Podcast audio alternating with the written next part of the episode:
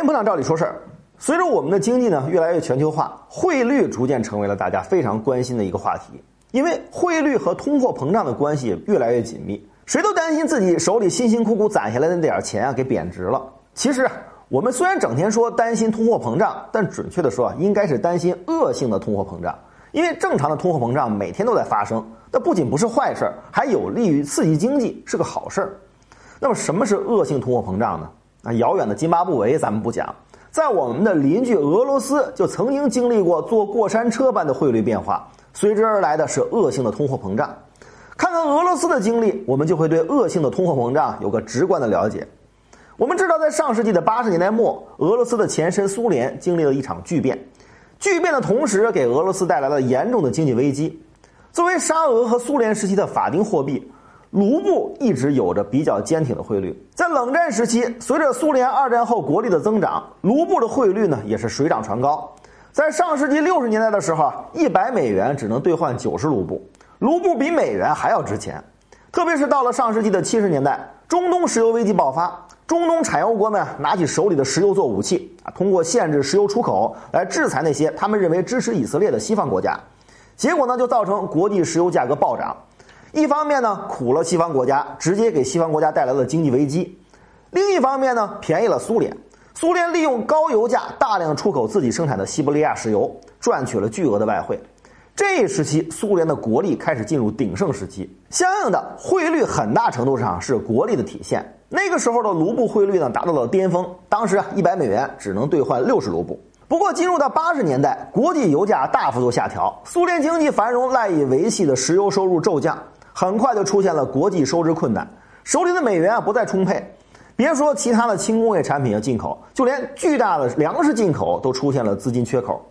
这里插一句啊，苏联时期啊，尽管在跟西方冷战，但是每年却要进口大量的西方粮食来满足自己的国内需求，可想而知苏联的农业有多糟糕。随着经济陷入困境，卢布的汇率啊自然开始暴跌。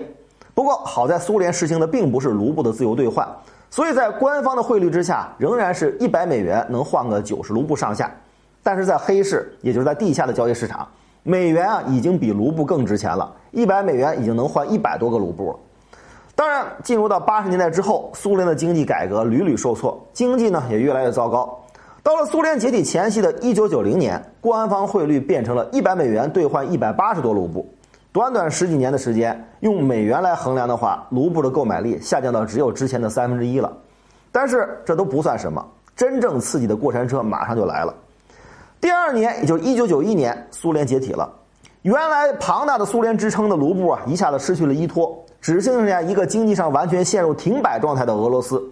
相应的，美元兑换卢布的汇率一下子涨到了一百美元换一万七千卢布。您没听错啊，比原来直接多了两个零。不过这还不是最严重的，在叶利钦时期，俄罗斯国内陷入了无休止的动荡，一边是车臣战争，一边是总统直接派坦克呢炮轰国家杜马大厦。总理呢就像走马灯一样更换，经济上更是寡头独大，大量的国有经济除了破产就是被私有化侵吞。在这样积重难返的情况下，卢布就像断崖一样下跌，完全没了底。到了一九九五年，一百美元可以兑换四十五万卢布；到了一九九九年，这个数字刷新成了六十万卢布。卢布的贬值呢，同时出现的是恶性的通货膨胀。人们辛辛苦苦攒了一辈子的积蓄，瞬间变得只能买一个黑面包。所以我们在九十年代经常听到人们说“倒爷去俄罗斯换东西”。为啥换东西呢？就是因为俄罗斯老百姓手里的钱啊都变成了废纸，只能用自己家里值钱的东西去从中国倒爷手里换生活必需品。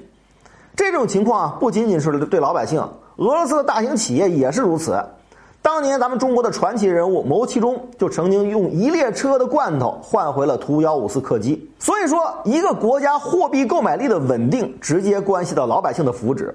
货币的恶性贬值，从老百姓到企业到经济的方方面面都会受到严重的打击，会给整个社会造成灾难。所以，我们应该非常庆幸，在为俄罗斯老百姓的遭遇感到唏嘘的同时，自己安居乐业在一个汇率稳定的幸福国度。